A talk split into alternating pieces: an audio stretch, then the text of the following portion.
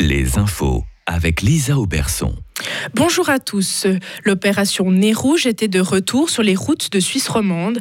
Cette année, 7300 transports ont été assurés par les bénévoles Nez Rouge.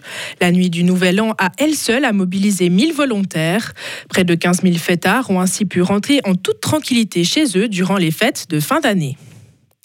Les CFF vont rénover leurs bâtiments et développer leur offre. Les petites gares seront remises à neuf et les toilettes assainies. C'est le souhait du directeur Vincent Ducrot.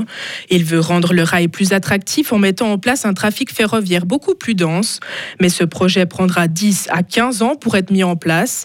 Des tests sont aussi en cours avec un nouveau logiciel de planification des trajets. Le coût de l'opération est estimé à un demi-milliard de francs.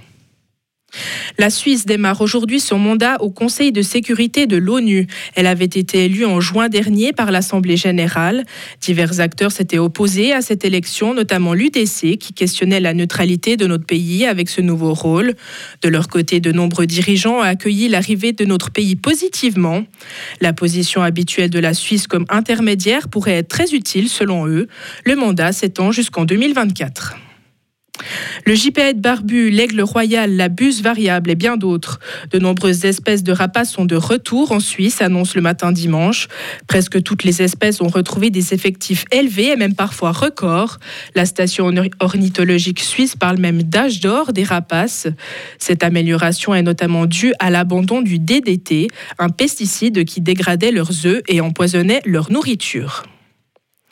Emmanuel Macron a appelé les Français à l'unité lors de ses vœux pour 2023. Le président français a aussi confirmé que 2023 serait l'année de la réforme des retraites. Dès le 10 janvier, son gouvernement va dévoiler cet axe phare de son programme. Emmanuel Macron a confirmé sa détermination à faire travailler davantage les Français.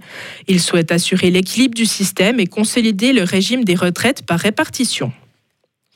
Toujours en France, l'hôpital de Thionville, au nord-est du pays, est en crise. 55 des 59 infirmiers et aides-soignants étaient placés en arrêt maladie. Ils sont épuisés et ne peuvent plus travailler dans ces conditions. L'hôpital manque de lits et de personnel. Il est même devenu compliqué d'assurer les besoins élémentaires des patients comme l'hygiène ou les repas. Le CHR annonce que la prise en charge des urgences vitales reste opérationnelle, mais les autres patients sont orientés vers d'autres établissements. La Russie et l'Ukraine ont échangé des prisonniers de guerre hier. C'est le chef du cabinet présidentiel ukrainien qui a annoncé que 140 soldats ukrainiens étaient rentrés chez eux. En échange, l'armée russe a récupéré 82 de ces soldats. Les prisonniers russes qui ont bénéficié de cet échange étaient pour la plupart blessés. Ils ont été envoyés en avion à Moscou pour être soignés. Retrouvez toute l'info sur frappe et frappe.ch.